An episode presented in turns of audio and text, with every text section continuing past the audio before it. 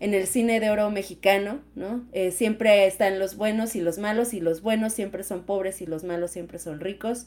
Todo este background imaginario social, pues se te queda aquí, ¿no? Y cuando tú despiertas y dices, ten dinero suficiente para mantenerte a ti, para mantener a tu familia con una buena calidad de vida y entonces también puedes apoyar a otros de una mejor forma. Hay que cambiar esa, esa forma de ver la riqueza algo que puede ayudar a otros. No es que estés robando a otros o no es que estés dañando a otros para obtener esa riqueza. Se puede obtener riqueza de una forma legal y de una forma buena para, para las demás personas.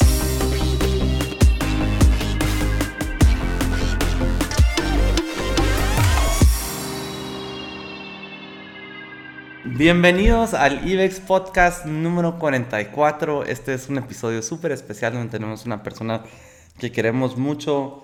Eh, personalmente también que he tenido la dicha de conocerla en persona un par de veces. Y eh, sí, estamos empezando en el bloque 754.360 de la única línea del tiempo que importa.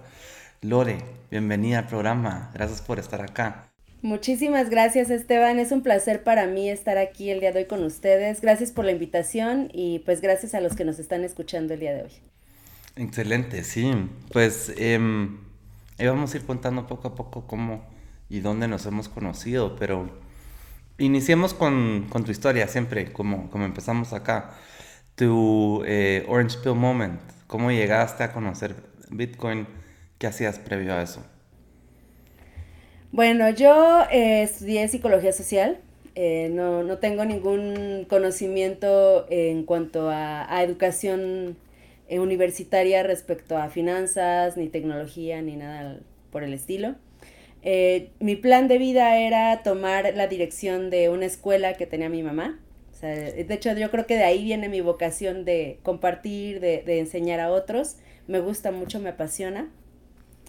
Pero bueno, por hacer del destino, eh, decidí no, no, continuar por ese camino, emprender mi propio camino y ver qué, qué pasaba con mi vida. Eh, hubo un momento de, de, crisis familiar así de, no, pero si no te dedicas a eso, ¿a qué te vas a dedicar? Y yo así de, no hay problema, la vida me va a llevar por el camino correcto y lo hizo. Entonces, gracias a eso es que estoy aquí. Y pues bueno, para el año 2017 yo estaba eh, buscando qué onda conmigo, qué iba a hacer. Eh, mi papá es músico, entonces tengo algo de formación musical. Y en ese entonces eh, yo estaba apoyando a un amigo que tenía una disquera independiente de metal. Eh, así como me ah. ven, toda cute, toda nice, toda señora. Eh, yo andaba muy ponqueta en ese entonces. y pues bueno, con, esta situación me surge la oportunidad de viajar con un grupo a, Japón, porque iban a ir de gira, y yo empecé a ahorrar para, para ese viaje. A un amigo de mamá que le ayudaba a buscar inversiones y cosas así, le pregunté en qué podía meter ese dinero un par de meses en lo que me iba. Y me dijo que estaba eh, invirtiendo en algo que, que, no entendía muy bien, que tenía un amigo que tenía rato invirtiendo en eso, que para él era algo muy raro, pero que a mí que me gustaban las cosas raras, pues seguro me iba a gustar. Entonces, me dijo, te voy a presentar a, mi amigo David Noriega y que él te explique. Dice, porque a mí me ha explicado mil veces, pero yo no lo entiendo bien. Nomás sé que me he ido bien en esto. Y yo así de, ok, suena muy raro, pero va. Y me presentó a David, el que es mi socio en Bitcoin Embassy Bar. Em, y David, cuando yo lo conocí, me... Bueno, para empezar, yo cuando lo vi traía una sonrisota así, ¿no? Yo dije, ¿por qué este hombre es tan feliz? O sea, Nunca he visto un hombre tan feliz porque ya después entendí que, Bitcoin era la, píldora diaria que se tomaba y, ese era el secreto de su felicidad. Entonces, pues eh, nos conocimos y me empezó a platicar sobre Bitcoin, pero no como una forma de inversión, sino desde el punto de vista ideológico. Eh, toda la cuestión antisistema, toda la cuestión eh, de la libertad, de la soberanía, de poder hacer con tu dinero lo que tú quisieras, eh, no depender del Estado, eh, un montón de cosas que obviamente ya los que están dentro de este mundo conocen. Y pues yo toda ponqueta, toda do it yourself, toda fuck the system, dije pues va, esto es, va a cambiar el mundo. Esto realmente es una herramienta de liberación para los individuos, para la sociedad.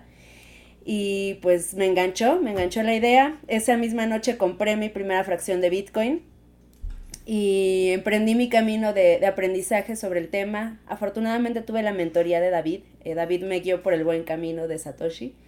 Y pues nada, eh, después, eh, un tiempo después platicamos, me platicó su idea sobre abrir un espacio en, en, el cual pudieran reunirse los bitcoiners. Esta idea ya la tenía desde hacía varios años, pero no tenía alguien loco también que le secundara la idea. Yo ya había tenido experiencia previa porque había tenido una cafetería que fue un desastre total, pero, me, dio muchos, me dio muchos aprendizajes, ¿no? O sea, sabes, de los fracasos también se aprenden y yo creo que eso es lo, gran, lo, muy, lo más valioso que me dejó ese experimento que yo tuve de, de tener un negocio. Eh, de este tipo de, de, cuestión de alimentos. Y pues yo le dije, mira, pues yo tengo esta experiencia, no me salió bien, pero aprendí muchas cosas eh, ¿por qué no lo hacemos juntos? Y empezamos a desarrollar el proyecto de Bitcoin en Basibar y en el año 2018 por diciembre fue que abrimos nuestro espacio y, de ahí eh, pues seguí y seguí hasta llegar el día de hoy aquí con ustedes. Bitcoin Embassy, famosísimo en el DF. Entonces realmente lo que te estoy entendiendo es que tú nunca shitcoineaste. No. bueno, shitcoineé después. sí hubo emoción. Pero es siempre, bueno, no, porque el mío también fue Bitcoin, shitcoin, Bitcoin. Em, Satoshi tiene maneras misteriosas de regresarlo a uno al camino.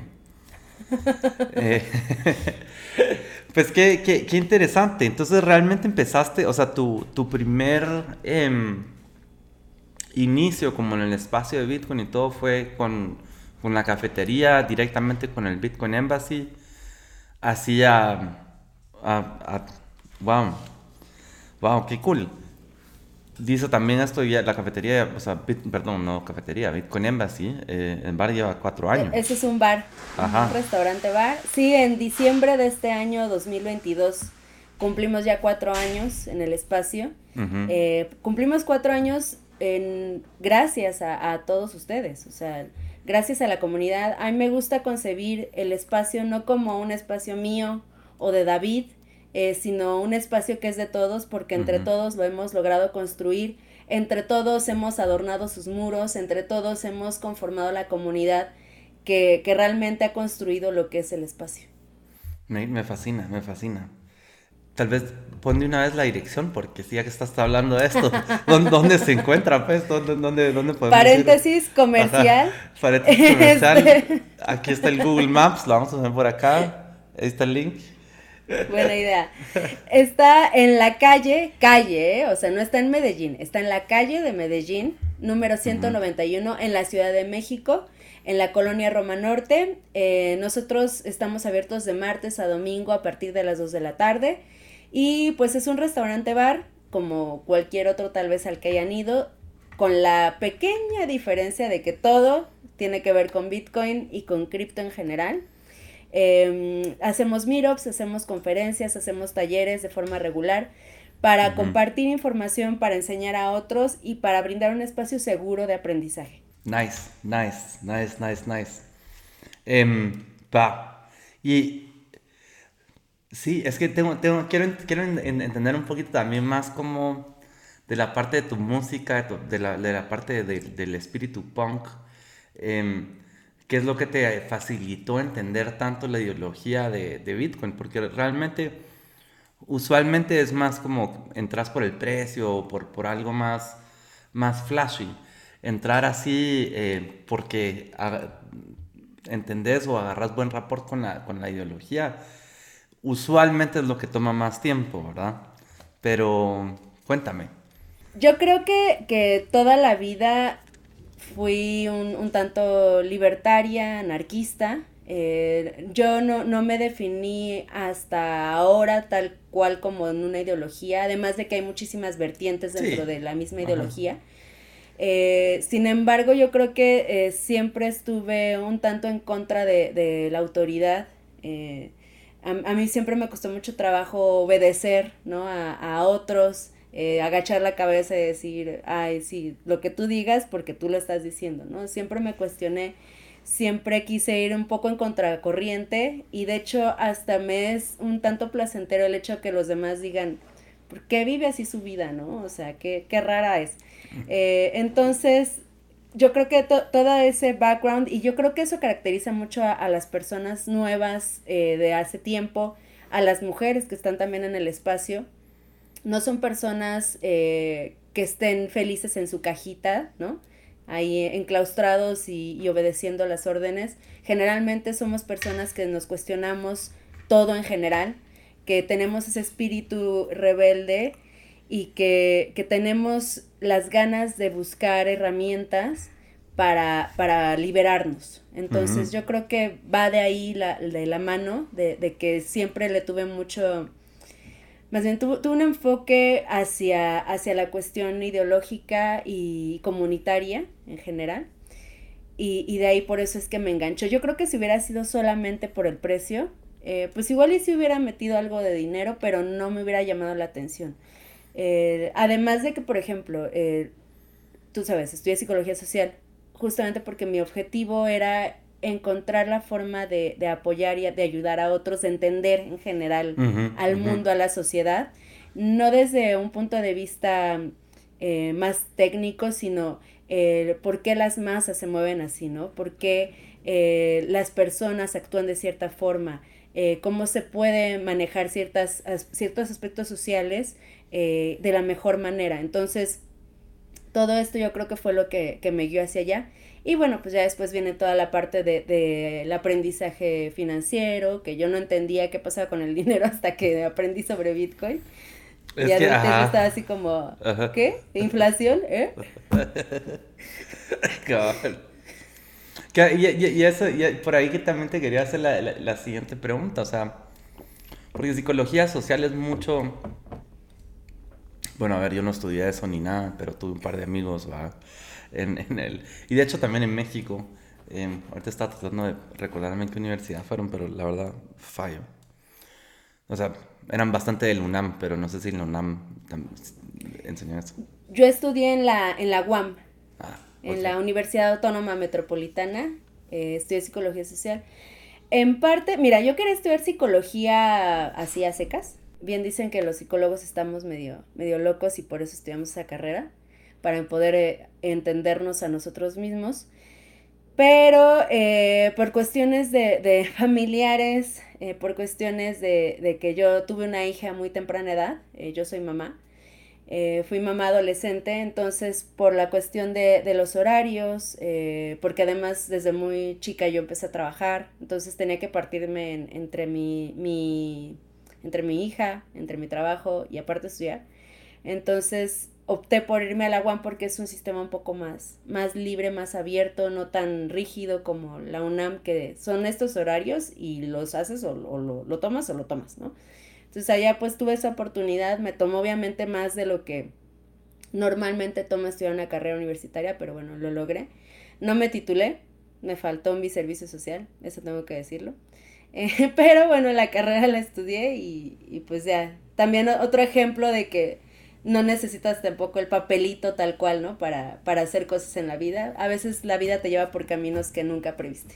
Sí, sí, es, es, es, un, es creo que un buen nugget of, wisdom, porque realmente uno a veces se hace tanto chirulo eh, que, que, realmente lo único que cuenta es empezar a accionar.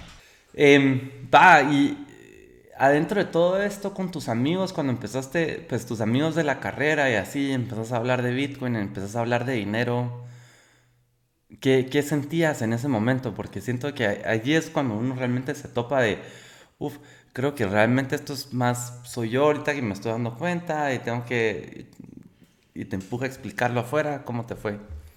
Yo creo que acá viene una separación importante cuando tú encuentras Bitcoin entre las personas que, de hecho son la mayoría de, los que eh, fueron tus amistades, ¿no? Porque yo la verdad es que ya casi no tengo contacto con nadie que fue mi amigo anteriormente, o sea, con personas, pequeñas, eh, o sea, algunas personas, pero la mayoría es así de, no te entiendo, no me importa, este, o sea, ya con lo tuyo, ¿no? chido, chido que me digas, pero like, Bye. Eh, y, es, un poco triste, ¿sabes? Porque yo creo que la mayoría de los que compartimos o queremos compartir información sobre el tema, lo hacemos eh, con ganas de, ayudar, ¿no? De, otorgar este, esta facilidad de crecimiento a otros, eh, de que entiendan muchas cosas que a ti te preocupan y que tú encontraste una, una salida, una forma de manejar la situación de una forma diferente, ¿no? Entonces, pues sí, de mis amistades de, de la carrera, pues ya con, con pocas personas eh, hablo. Algunos sí me llegaron a contactar, fíjate, así de, oye Lore, ¿me explicas Bitcoin? Y yo así de, este, sí, mira, hay videos acá, ¿no? De que, que, que tengo en el canal de YouTube, eh, porque ahorita no, no tengo mucho tiempo, pero igual y agendamos una, una llamada, no sé qué, ah, sí, luego, ¿no? Y les mandas los links y sabes que no los van a ver. Este, con mis amigos ponquetos, igual en algún momento les, les dije y les hablé y les dije, oye, o sea, tú que justamente estás en contra de, de este sistema que, que, en el que vivimos y todo, fíjate que está esto, ¿no? Y así de, ah, órale, chido. Entonces, es, es, un poco decepcionante, bueno, fue un poco decepcionante para mí en, en cuestión de ideología, darme cuenta de que en realidad... Eh, pues sí, no, mucha gente no está preparada para, entender Bitcoin, pero también eh, es un momento en el que tienes que aceptar que justamente no todas las personas están preparadas para entender esto, para aceptarlo y para, para decir, ok, pues voy a investigar más porque también eh, tengo esta preocupación en cuanto al dinero, en cuanto a mi libertad. Y, y está bien, ¿no? O sea, porque mucha gente es así de, ¿cómo, ¿cómo meto a mi familia, ¿no? ¿Cómo los convenzo?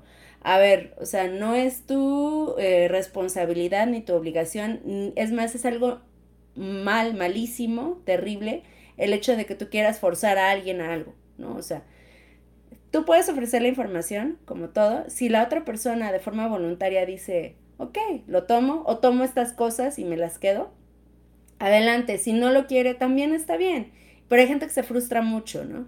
Y, yo pasé un poco por, por, ese proceso hasta que entendí y dije, ok, pues más bien voy a seguir compartiendo.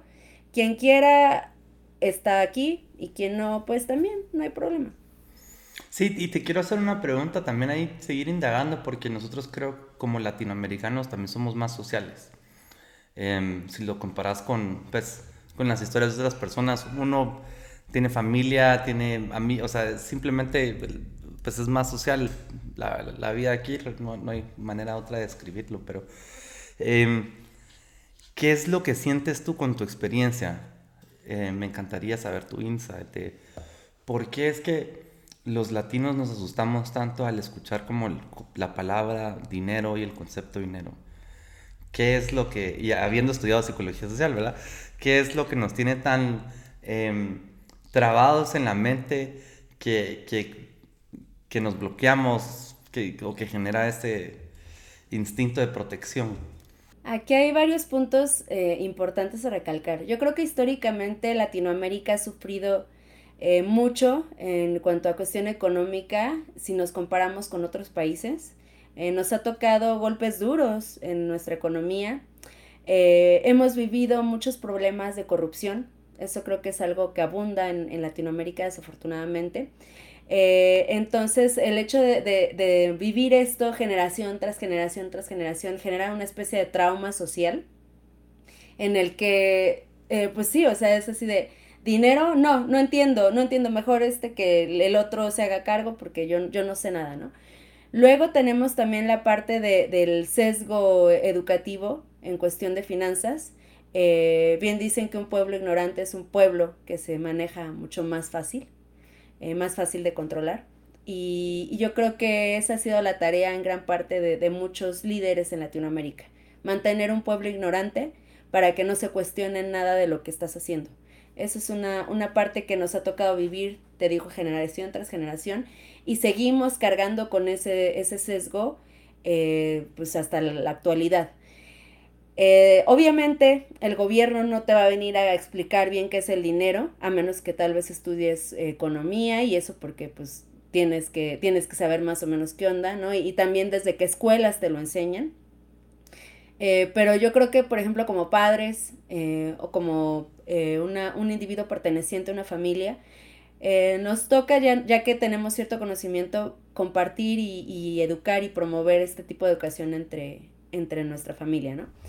Y tenemos también otro punto interesante y es que tenemos una cultura en la que querer hacerte rico es malo, los ricos son malos. ¿no? o sea, la gente rica, la gente que tiene riqueza es, es mala porque seguramente la obtuvo de mala forma. Entonces, ahí viene un, un, un parteaguas en, en cuanto a, a lo que uno pretende ser o quiere ser.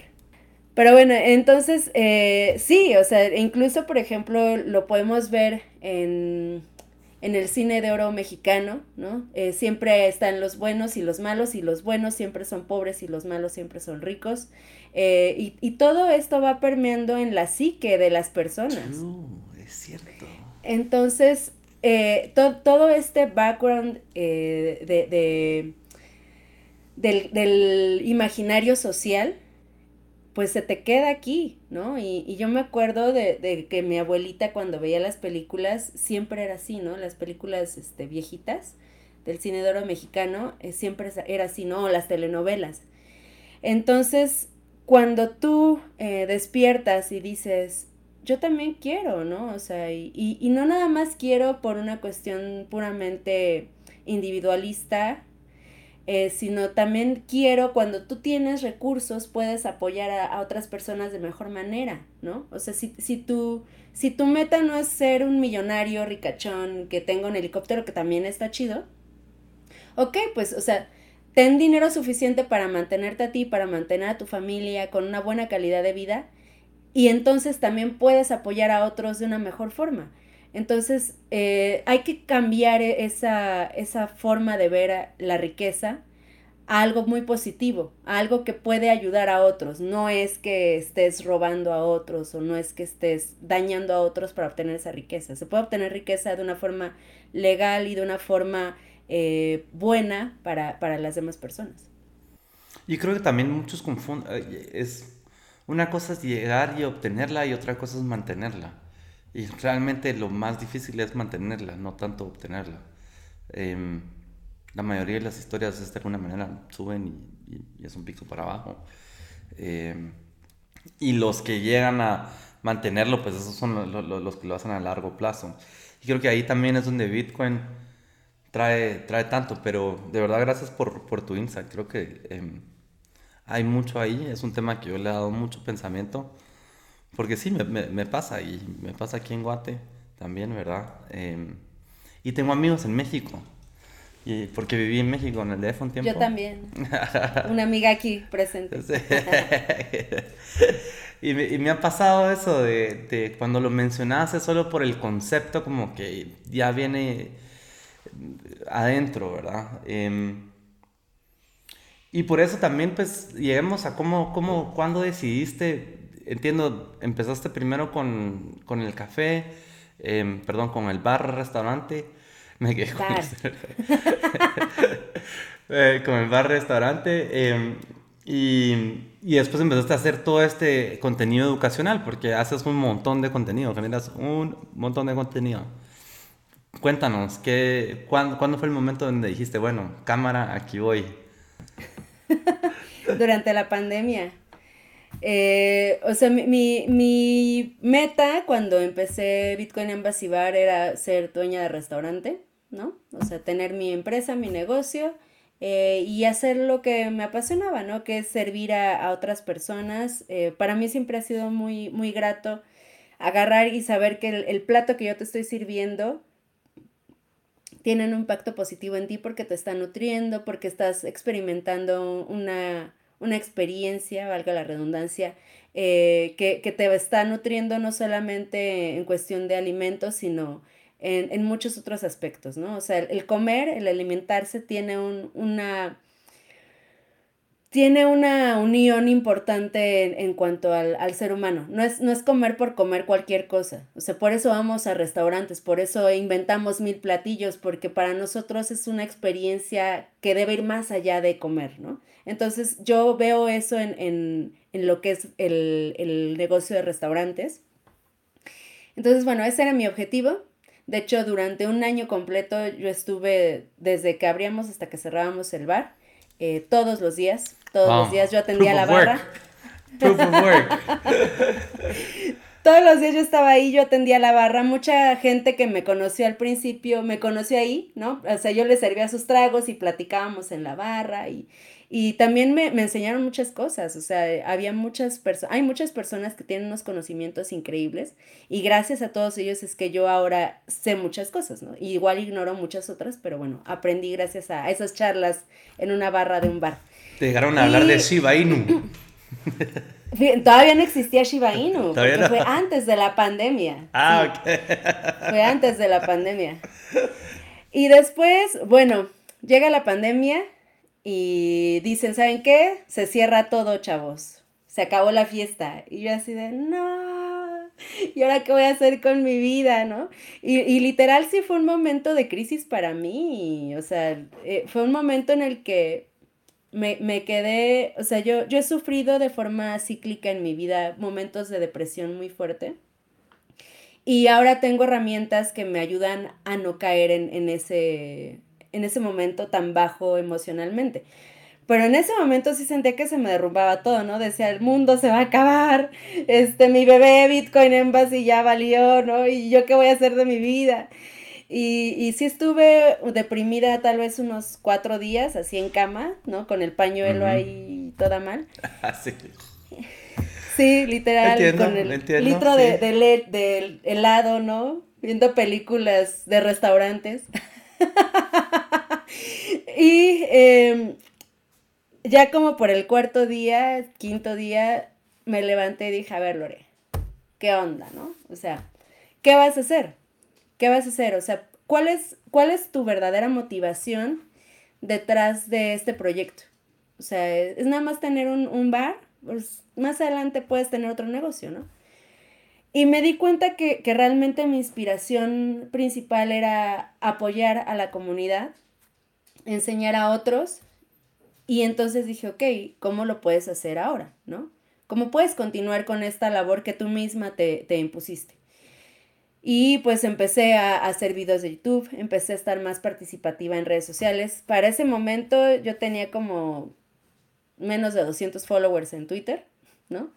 Ahorita ya tengo como 49 mil más o menos. Este. Eh, el canal de YouTube del Embassy no es tampoco de los más populares, pero bueno, eh, yo siempre comparto información ahí para, para intentar ayudar a quien sea que encuentre la información.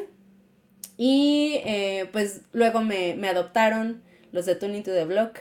después Álvaro se fue, Álvaro Cobarro se fue y me quedé solamente con Juan en Cripto. Y ahora también tengo otro podcast eh, con Gustavo Grillasca, un querido amigo mío aquí en la Ciudad de México, eh, ingeniero, criptoartista, multifacético, músico, em, bitcoiner desde hace muchos años. Eh, tenemos un, podcast que se llama Cypherpunkast.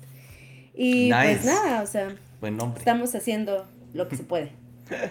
nice, nice. Entonces realmente sí fue así pues orgánico y es interesante también porque México de todo, entre todo y todo, fue el de los, casi que el único lugar que realmente no impuso ninguna, ninguna regulación. O sea, todo era como, entiendo yo que voluntario, ¿verdad? Los negocios sí nos pusieron reglas, ¿no? Te digo, o sea, Sí, o sea, sí tuvieron que cerrar por un tiempo. Pero después abrieron y ya libre al viento. Eh, sí, no, no podíamos tener comensales, todo tenía que ser a domicilio. Después podemos tener algunos comensales, solamente el 20% de, del, del, local se puede utilizar. Eh, siempre tenemos que usar mm, este, máscara. Ajá. Em, y, y, así, pero eh, siempre he pensado que México es uno de los países más anarquistas que existen en el mundo. Sin duda alguna. Porque aquí sin duda alguna. cada quien va, va siguiendo las reglas que quiere y va creando y modificando conforme hace, ¿no? Entonces, eh, eso me gusta vivir aquí, la verdad. es que es, tan grande, es tan grande, ahí te das cuenta de, realmente, pues, llegas a un punto que es tan grande que es, es, es difícil de, de, mantener y cada quien tiene su rollo y, y encima de entre, no solo, solo el, el DF está, es tan, tan, tan, tan grande que, que, es su propia cosa, pues. Y salís y es otra, afuera, en otras ciudades es diferente. Unas honran el cambio de hora y las, y las ajá, cierto, sí, es la ciudad de Ya estoy viejo. Ahí se nota la, diferencia generacional. Sí, sí. Si le dices DF, naciste por ahí de los noventas o antes. Entonces, me imagino que, que, que, siendo pues Bitcoin Embassy y, y, tú con tu punk background y todo, no, o sea, ¿cómo te fuiste adaptando a todas estas regulaciones? Sí, sí, sí las, pues sí funcionó, te llegaba gente, porque estoy seguro que más de alguien ha haber llegado así y demostrativamente entra sin mascarilla por, por solo ir en contra del sistema, buscando una conversación alrededor de, de ese tipo de cosas. Pues si vale la pena o no vale la pena poner mascarilla y así. Yo, yo en general, eh, yo creo que todos caímos en un momento de pánico, ¿no? en un momento de mucho miedo. Eh, yo también me recluí en mi casa. Yo también evitaba el contacto con los demás eh, para cuidar de, de, mí, de mi familia, de mi mamá, ¿no? Porque eso fue lo que nos, nos indicaron que era bueno para nosotros, ¿no? Que ahora también ya es así de, mm, really, ¿no? Pero bueno, ya que empezamos a, obtener, eh, más bien, ya que empezaron a, regresar los clientes al bar y todo, eh, pues el personal por, por, ley sí tenía que usar hasta la fecha, bueno, hasta hace poco tenía que usar la mascarilla. Eh, y pues nada, ahí sí teníamos que obedecer porque sí llegaban a, ser como rondines. Y si te cachaban que tú no traías, era así de, ¿qué onda, no? Pero con los clientes, eh, pues yo nunca les exigí, fíjate. O sea, si llegaba, yo, yo no era así de, ah, no traes mascarilla, no puedes pasar. Yo decía, o sea, se la van a quitar para comer. O sea, de todas formas, adentro van a estar sin mascarilla. Sé que le hacemos a la... Ajá, exacto. Entonces, yo, o sea, si llegaban así de, ah, pues sí, nada más tome asiento rápido porque, porque si no nos llaman la atención. Y es verdad, ¿no? Pero pues ya en el asiento, pues, ¿qué, les vas a pedir, no? Ni modo que se lo pongan y cómo van a comer. O sea, e, era un medio ridículo la situación, pero bueno, ya ahorita ya está más libre todo. Eh, afortunadamente nunca fue obligatorio tampoco la, la, cuestión de la vacunación, porque yo siempre he estado a favor de que los individuos tienen que decidir por sí mismos lo que meten en su cuerpo, lo que hacen con su propio cuerpo, ¿no? Entonces, si tú no estás de acuerdo con, eso, ¿por qué alguien va a obligarte? O sea, es muy invasivo que, alguien te quiera obligar a hacer algo con tu cuerpo. O sea, eres tú, es tu persona. O sea, ¿por qué alguien va a decidir lo que haces tú con tu cuerpo? Entonces, eh, me dio gusto que en, en mi país por lo menos no lo exigieran porque eso sí me pareció nefasto en muchos países que, es obligatorio, ¿no? Obligatorio. Yo, no puedes, no puedes ni trabajar. Ajá, no puedes trabajar, sí se puso duro, ¿saben? Pues mira, y, entremos entonces en la parte del, contenido que estás generando. Eh, mencionaste previo los, cuatro diferentes podcasts en los que estás. De los nombres entiendo que unos son como más inclusivos, digamos, o pues hablan de cripto, hablan de diferentes, de, diferentes temas, en, otros estás hablando más, em, no sé si de ideología, ¿verdad? Eh, ¿cómo, ¿Cómo te preparas para eso? ¿Qué es, qué, es, ¿Qué es lo que estás buscando? Porque al final, generar este tipo de contenido y en cuatro podcasts es, es un esfuerzo. Te tenías que sentar hablar por una hora con, con alguien de un tema. Em, entre tantas cosas, ¿cómo organizas pues el conocimiento y lo que vas a ir a hablar ahí y, cómo lo integras en tu día a día? Bueno, este, ¿conoces lo que es la, la vida social? Bueno, yo no tengo.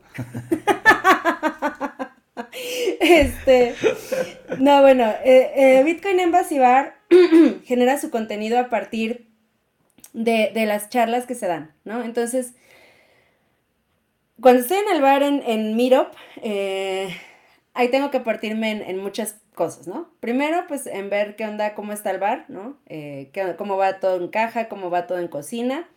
eh, cómo va todo con la gente, con los invitados, cómo va todo con el ponente y además qué onda con la transmisión, ¿no? Porque yo soy, y además hostear el evento.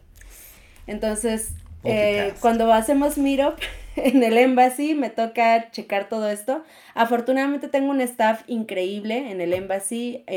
Siempre que me dicen los chicos del bar, eh, no, Lore, qué, qué, qué, chido que andas por allá, por acá, has logrado muchas cosas, te admiramos. Yo siempre les digo que, que los triunfos míos no son solo míos, porque sin ellos yo no podría estar viajando por todos lados, yo no podría estar haciendo entrevistas porque tendría que estar 100% enfocada en el bar. Afortunadamente tengo eh, personal ya de mucha confianza para mí, a la cual puedo delegar ciertas cosas y ellos eh, pues me sacan de, de situaciones, ¿no? Entonces, bueno, el contenido del Embassy Bar eh, está ahí, ¿no? O sea, se genera de forma muy natural en el bar al momento en que se hacen charlas. Durante el tiempo de pandemia, sí, yo hacía, hay entrevistas, este, hacía algunos tutoriales, hacía algunas pláticas eh, pero la verdad es que ahorita ya no tengo tiempo para eso.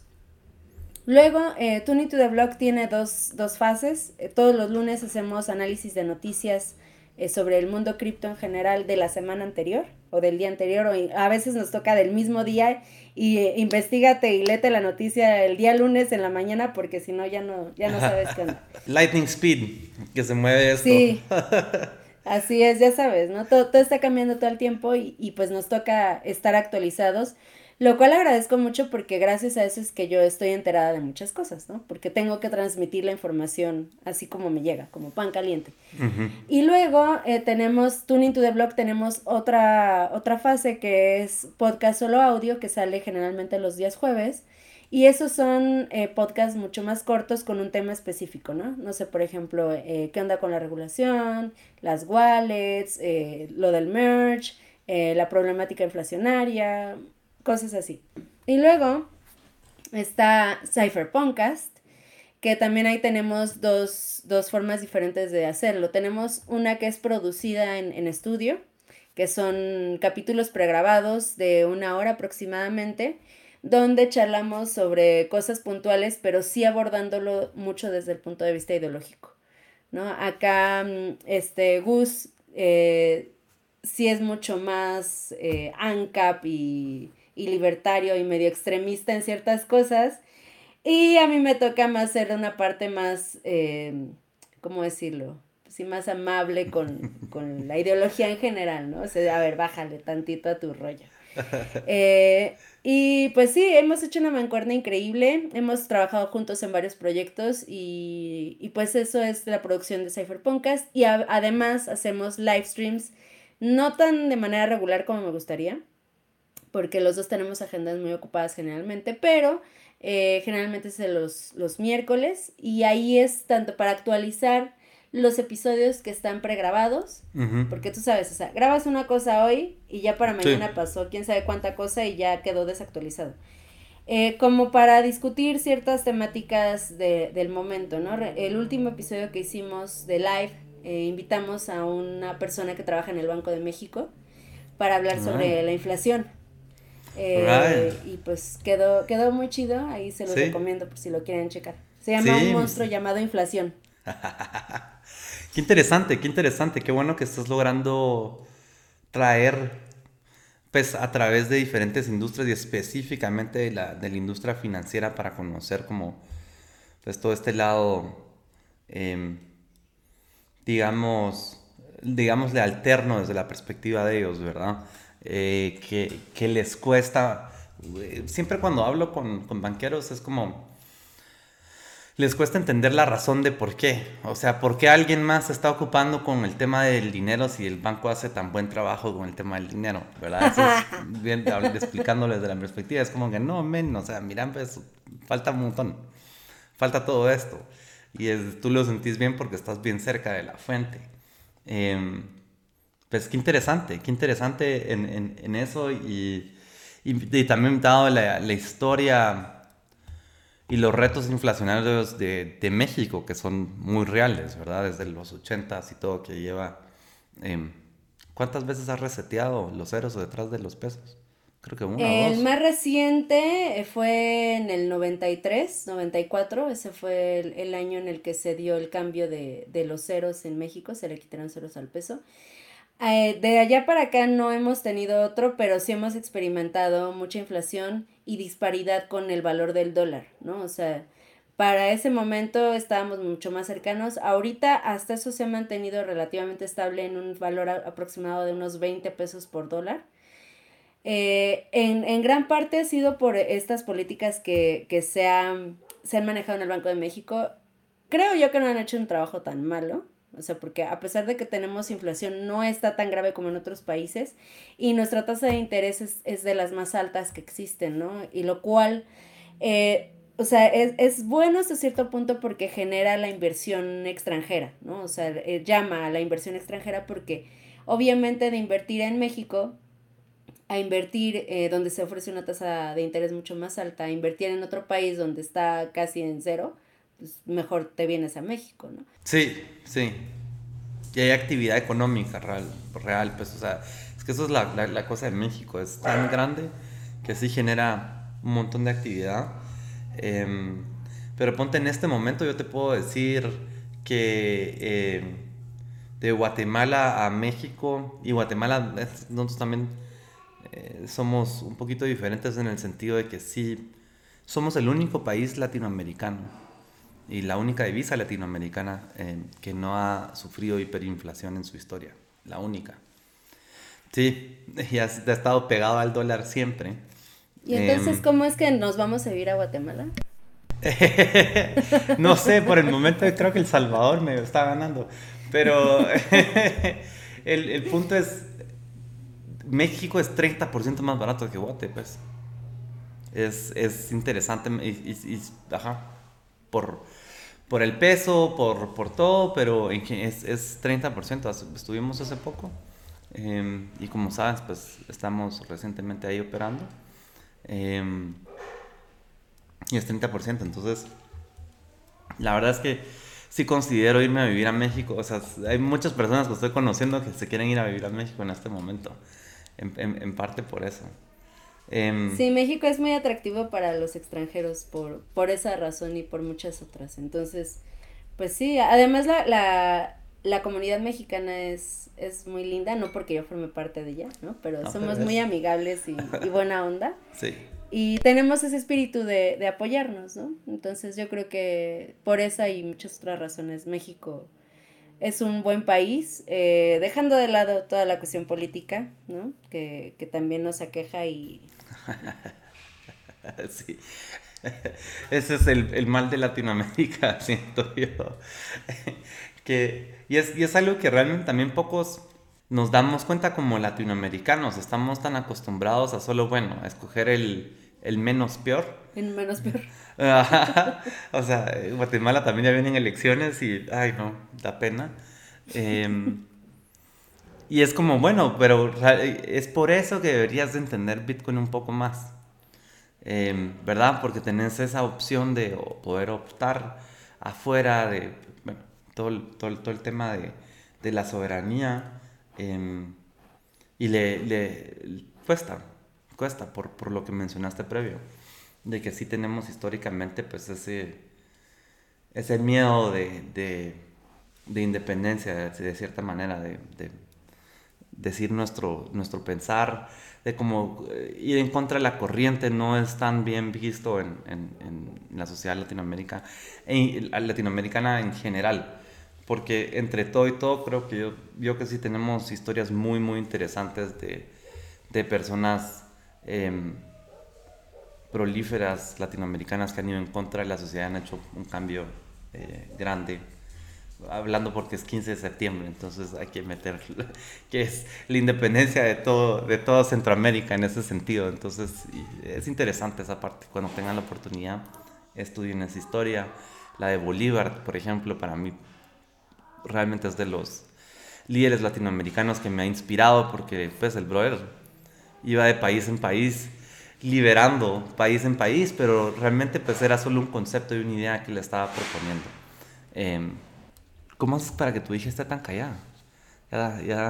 Ajá, es que mi hija no es chiquita, acuérdate que yo la tuve cuando estaba adolescente, entonces ya te ah. imaginarás de qué edad es. O sea, mi hija ya está grande y ahorita más bien está dormida y yo me, me tocó madrugar aquí porque teníamos que grabar podcast.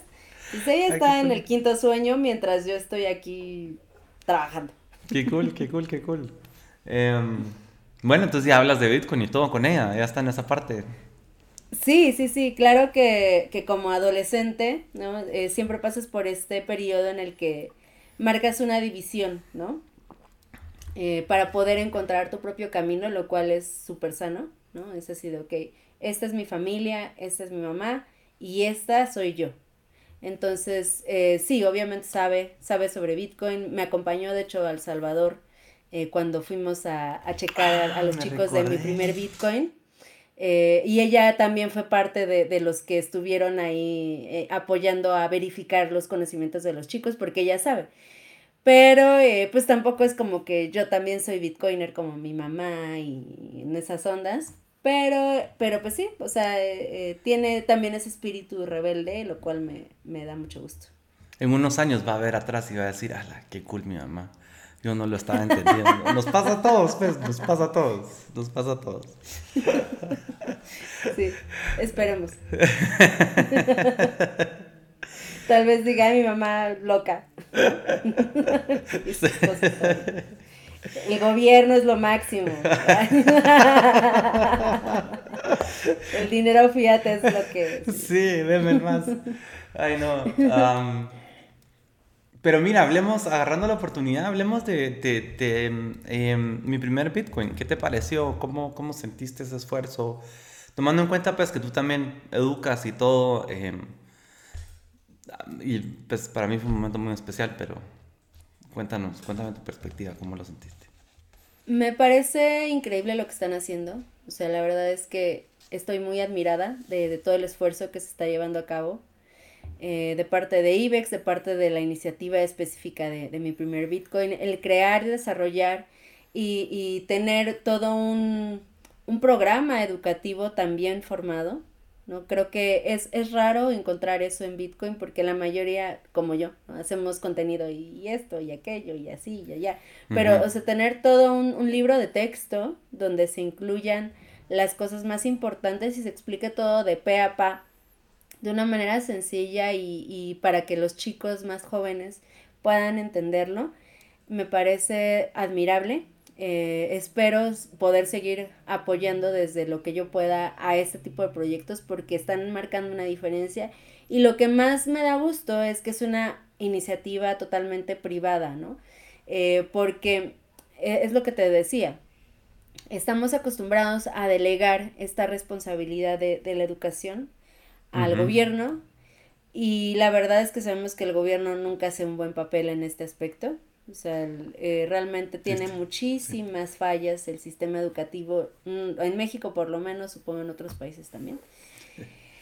Y eh, pues bueno, obviamente en El Salvador eh, no sé cómo esté en general, pero obviamente hace falta educación respecto a un tema tan importante como es Bitcoin porque, o sea, ya es moneda de curso legal, o sea, tienes que aprenderlo sí o sí entonces, eh, a mí me da mucho gusto el, el, que existan esos ejemplos porque entonces te das cuenta de que hay, hay iniciativas, hay personas que dicen, ok, tal vez eh, por X o Y razón el gobierno no está siendo capaz de, de apoyar en este aspecto educativo, yo lo voy a hacer. ¿no? O sea, yo porque dije, yo, yo me quiero hacer responsable de esto y yo lo voy a hacer y, agarras y, te pones a hacer las cosas, ¿no? Y, eso me, gusta mucho que se pueda demostrar, mira, o sea, no es necesario que el gobierno eh, sea 100% responsable de la educación. Hay iniciativas educativas así de increíbles, así de buenas, que parten desde lo privado y desde lo comunitario, desde los individuos, ¿sabes? Entonces, a mí eso, por eso me encanta mi primer Bitcoin. Ah, no, pues gracias. Y la verdad es que todo el, todo el, el, esfuerzo y todo el, mérito eh, específicamente es para, para, mi primer Bitcoin. O sea, nosotros hemos ido apoyando y todo, pero son, son ellos lo que, lo que hacen, los que han hecho todo y hemos, pues yo creo que han creado algo impresionante. Yo el momento para mí fue muy especial estando ahí en El Salvador. Em, ahorita hace poco, hace cinco días, se graduaron de la segunda clase. Y hay otro colegio también que fue la graduación hace uno o dos días. Em, y tengo que admitir también una vez eh, estamos haciendo ahí una, un cortometraje y vimos un, un primer cut y salieron las lágrimas. Así de todos. Qué bello. Feliz, Es que es hermoso. Es hermoso cuando, cuando ves la forma en la que estás transformando el mundo. Creo que esa es una de las cosas más poderosas de, Bitcoin, ¿no? Que nos da esa, esa facilidad de que si queremos cambiamos las cosas de, de lo que está a algo mucho mejor. Sí, sí, bueno, bueno, me encanta, me encanta eso. y bueno, y ahora entonces, ¿cómo, ¿qué es lo que estás viendo para, el futuro? ¿Qué, ¿Qué, estás pensando? ¿Cuáles son tus planes? Em, cerrando este año, em, ¿a qué le estás apuntando? Bueno, para este año ya tengo muchas invitaciones para acudir a diferentes eventos. Yo misma estoy apoyando con la organización de un evento pues, muy grande en cuestión de, de NFTs porque hace saber que sí me gustan los NFTs, aunque yo sé que muchos... No, los yo, yo, hacía NFTs en el 2016, 17. ¿En serio? ¡Wow! Sí, o sea, a mí me encantan eh, las expresiones artísticas, me encanta cómo eh, los NFTs han cambiado eh, la vida de muchos artistas, o sea, que realmente son artistas, que hay mucha basura de NFTs por ahí, los hay, eso sí, no lo niego, pero hay gente que vivía del arte mucho antes de los NFTs, vivía o sobrevivía más bien del arte, porque es, es, algo muy difícil de hacer, y, y yo he visto su desarrollo, su crecimiento, y me parece algo maravilloso que, los NFTs han, han podido hacer por, la comunidad artística. Entonces, bueno, estoy apoyando para, para este evento. Eh, se va a llevar a cabo en noviembre, a principios de noviembre. Después eh, me voy a la BitConf. Después estoy tentada a ir a Adopting Bitcoin, pero no sé, todo depende de, de cuestiones familiares. Ver quién puede ver a mi hija un mes completo porque tal vez no esté yo aquí. Este, y em, Colombia, también Crypto Latin Fest. Por fin voy a ir a conocer Colombia. Y pues nada, terminando el año, eh, pues continuar con los podcasts, eh, continuar con Bitcoin en pasiva, reponernos económicamente del golpe de la pandemia y de los golpes continuos de la inflación, porque como negocio, y, y si alguien por ahí que me está escuchando tiene un negocio, seguramente se va a sentir identificado con esto. Los insumos, y los productos de los que parten nuestros servicios están aumentando de verdad, eh, aunque sea un peso, ¿no? Aunque sea un peso al mes, eso ya te cambia todo, ¿no?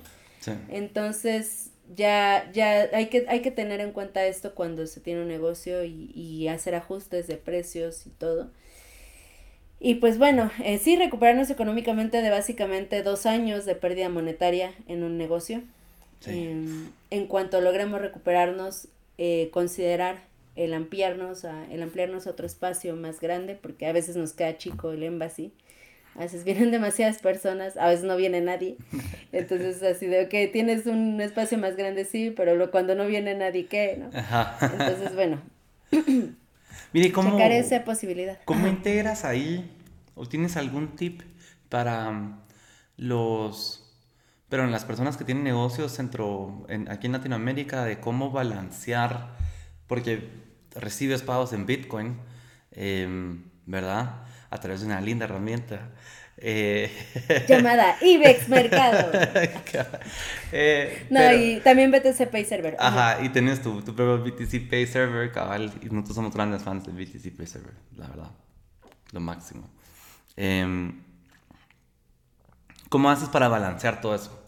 Porque estabas tocando un tema um, muy importante, eh, te estás recuperando, eh, tenés, pues todo se está poniendo más caro, tenés ahí una historia, sí te ayudó a retener y, pues apostándole o, pensando en de anécdotas personales, marzo 2020 y estabas recibiendo Bitcoin en ese tiempo del, del bajón y todo, pues eh, hay cierto retorno después, pero no sé, no sé si eso en la práctica realmente lo puede llevar a cabo eh, pues un negocio como el tuyo, ¿no?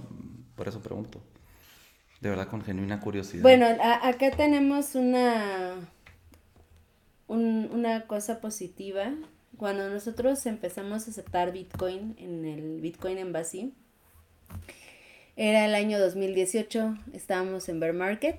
Nice. Eh, de hecho, los primeros pagos que yo recibí en Bitcoin, es, Bitcoin estaba alrededor de, de 3 mil dólares. Entonces, mucho de ese Bitcoin lo holdeamos eh, durante, durante ese año, 2019. Eh, llega 2020 con la pandemia y afortunadamente sube el precio y gracias a eso es que logramos sobrevivir también. emitimos un utility token para la gente que, que nos quisiera apoyar eh, precomprando un consumo en el embassy.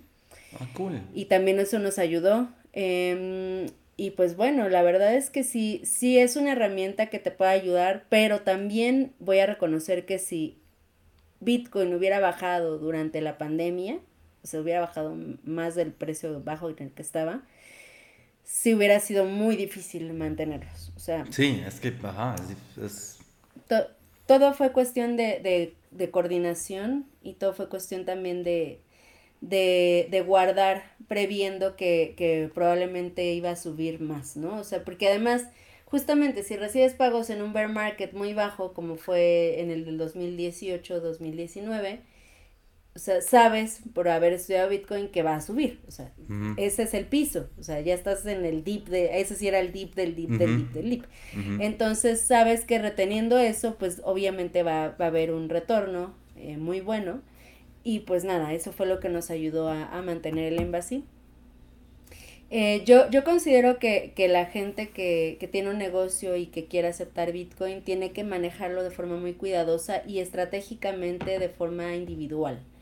¿A qué me refiero? Cada negocio eh, tiene, un, tiene características específicas, entonces lo que yo ahorita voy a decir probablemente no se acomoda a todos, pero el punto es mantener una estrategia que funcione para ti.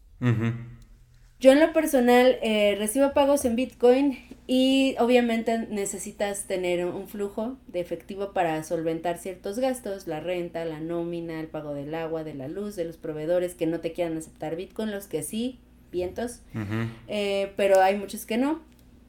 Entonces, bueno, recibo una parte en fiat y recibo otra parte en Bitcoin.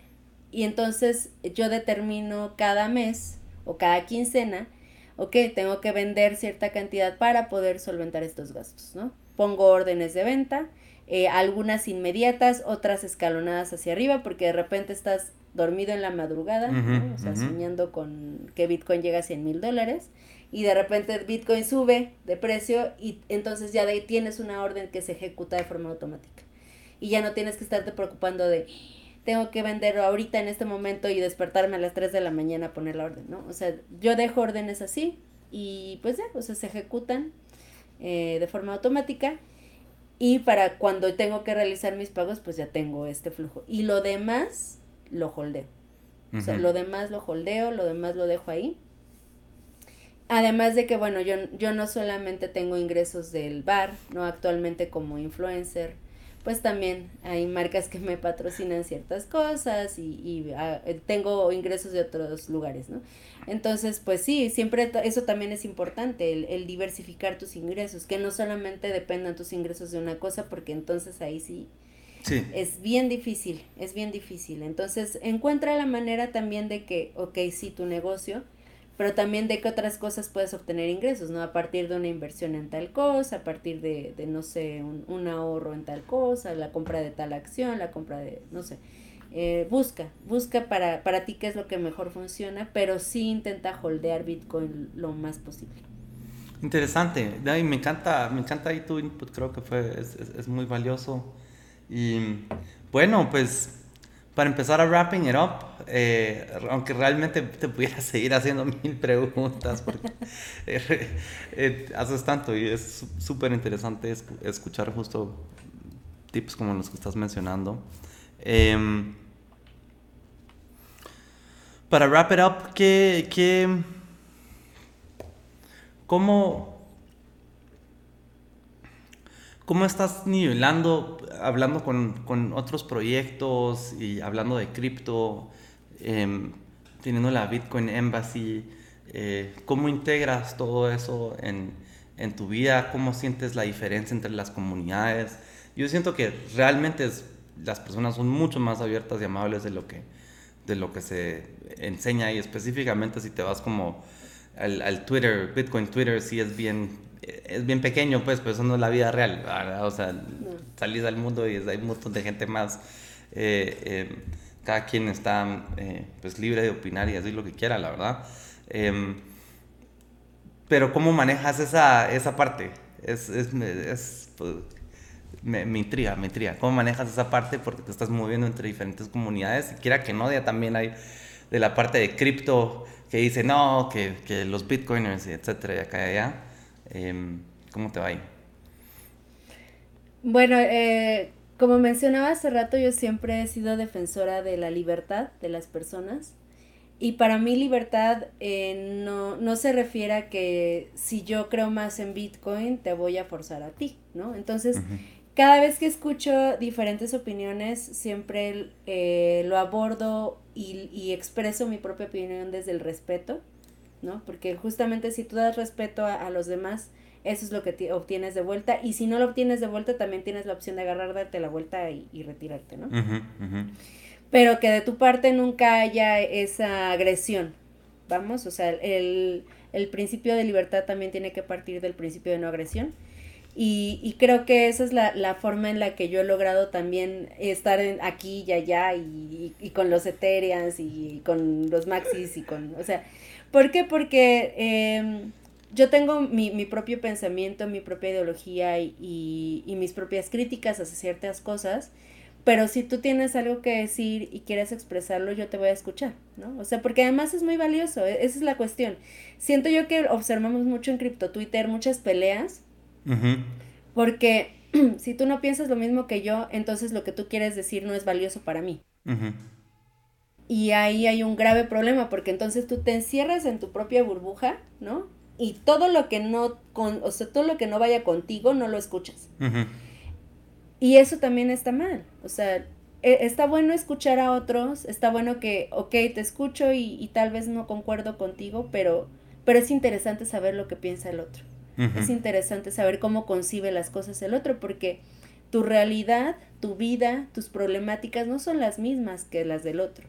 O sea, tú no sabes cómo vive las cosas la otra persona. Entonces, eh, para mí siempre ha sido muy valioso el, el retroalimentarme de, de, la comunidad en general, o sea, aún así seas shitcoiner, ¿no? Y digas, sí, arriba Shiba Inu, a ver, ¿por, ¿por qué, no? O sea, a ver, vamos a hablar. Ahora, ya si me preguntas mi opinión a mí, pues si te digo, sabes que en lo personal considero que es una shitcoin, ¿no? O sea, ¿te gusta Shiba Inu? Adelante, ¿no? Esa es tu libertad. ¿Quieres apostar por, por Shiba Inu? Like, ¿no? O sea, es tu dinero, yo no tengo por qué meterme con lo que haces con tu vida, con tu cuerpo, con tu dinero. Es tu rollo. Siempre y cuando también eh, estés tomando las decisiones de forma informada, ¿no? Porque eso es lo terrible de la situación. O sea, cuando la gente, eh, nada más porque Menganito le dijo que estaba chido Shiba Inu y se iba a ser millonario, pero no sabe ni, no tiene ni idea de lo que es cripto, ¿no? O sea, no tienen ni idea de cómo funciona, ni, ni de las bases de un proyecto, nada, ¿no? Eh, ahí viene el problema. O sea, eso sí no, no, lo, no lo respeto y no lo tolero. Más bien le digo, ¿sabes qué? A ver, ¿qué onda, no? Ah, ¿te gusta Shiba Inu? ¿Por qué? No, pues porque está padre el perrito. Híjole, ¿sabes qué? No, infórmate, mira, acá está esto, ¿no? O sea, e invitar, ¿no? Y, y, ah, no, yo no quiero saber. Bueno, pues adelante, pues sigue, ¿no? Entonces, eh, así es como he logrado equilibrar y, estar eh, presente en, en, muchas comunidades y que además pues también me, me acepten y, me inviten y, y, todo, ¿no? O sea, porque todo debe partir de ahí, de, del respeto y de la no agresión a los demás. Mira, y tengo que hacerte una última pregunta porque ahorita tiraste un montón hacia eso y, me encantaría escuchar tu insight entre las diferencias de cómo percibes, o sea, ¿Cómo perciben los mercados desarrollados, dígase, a lo, pues, Estados Unidos, Canadá, Europa, cómo ellos perciben, interactúan em, con cripto, con Bitcoin y, el mercado latinoamericano, porque pues hay diferencias abismales en las necesidades de, económicas de, de, los participantes. Entonces, ¿cuál es tu insight de cómo, cómo ves los dos diferentes lados? Justamente acabas de mencionar el, el, punto específico y es, hay necesidades diferentes. Eh, en muchos mercados eh, yo observo que sí todo va totalmente hacia el lado especulativo, ¿no? hacia acumular eh, más riqueza, que como mencioné hace rato, está chido también. Pero en Latinoamérica, por nuestra historia social, histórica, bueno, nuestra historia social, económica, política, nosotros vemos más hacia la comunidad, somos más comunitarios.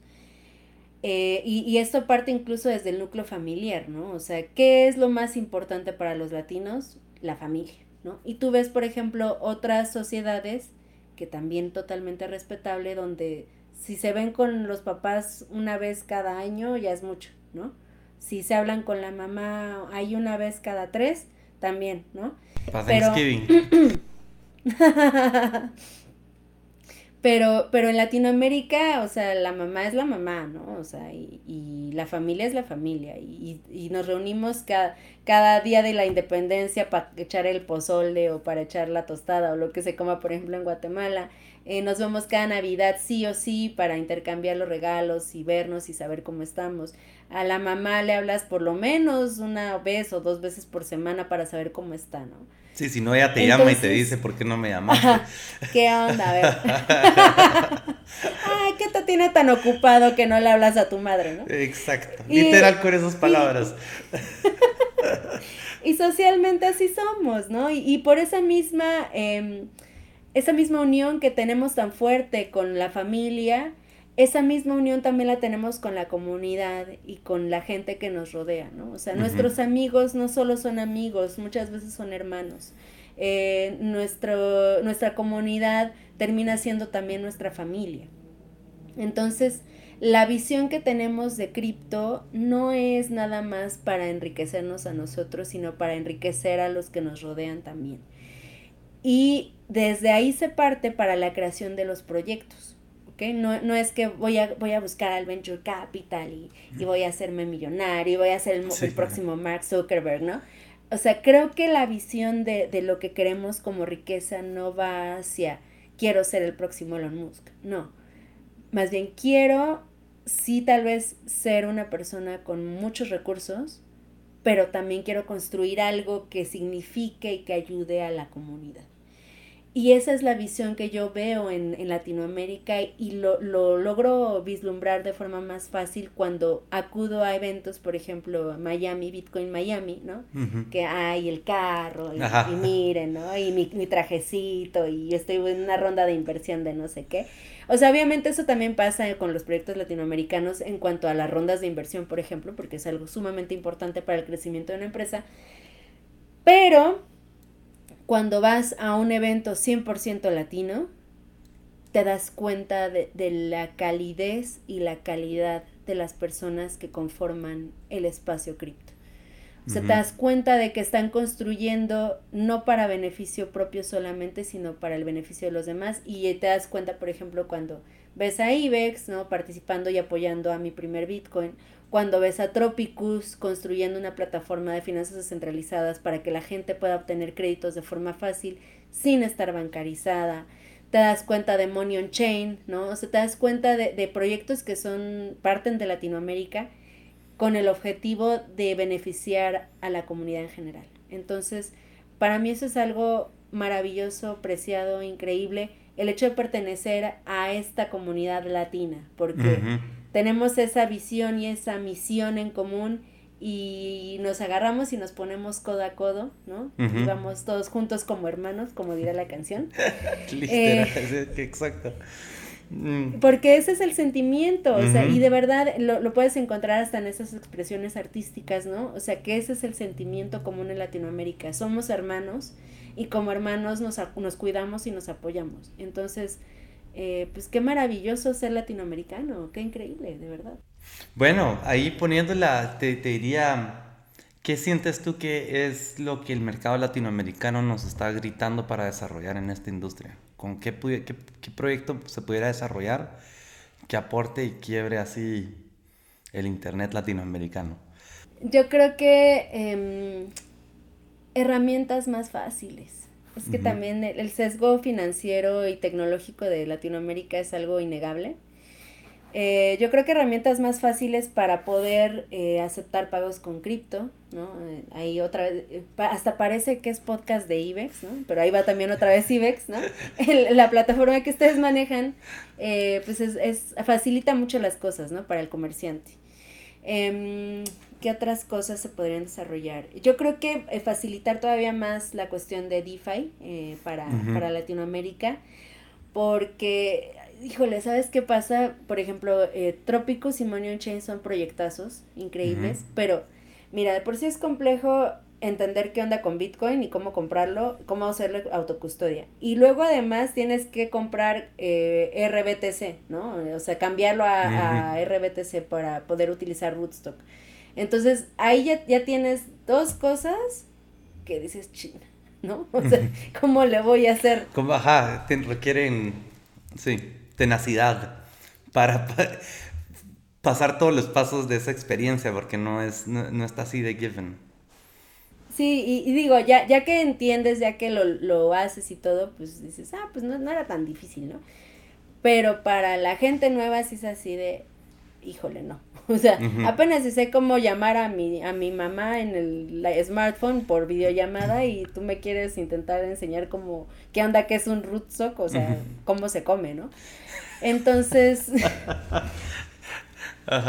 todas esas cosas creo que están siendo eh, un obstáculo para Latinoamérica, para la inclusión financiera y para el desarrollo en, en cripto en general. Y pues siempre igual la educación ¿no? O sea, siempre por delante debe ir la educación, porque eso es lo que, lo que nos va a ayudar a, a, crecer como, como latinos, como latinoamericanos, la educación. Ese es el, secreto. Pues muchísimas gracias de nuevo por, por, por todo tu input, tu insight, eh, por todo lo que estás haciendo, de verdad, admiro mucho a nivel personal lo, lo que haces, gran fan, a nivel empresa, pues está clarísimo que somos grandes fans de estudios. Y, espero te, te, logremos ver de nuevo pronto en El Salvador y nos topemos pues en alguna otra conferencia. Estamos cerrando el podcast en el bloque 754.367 de la única línea del tiempo que importa. Por favor, pónganle like, subscribe y síganos en las redes. Hasta la próxima. Gracias. Un gran abrazo. Beso, beso.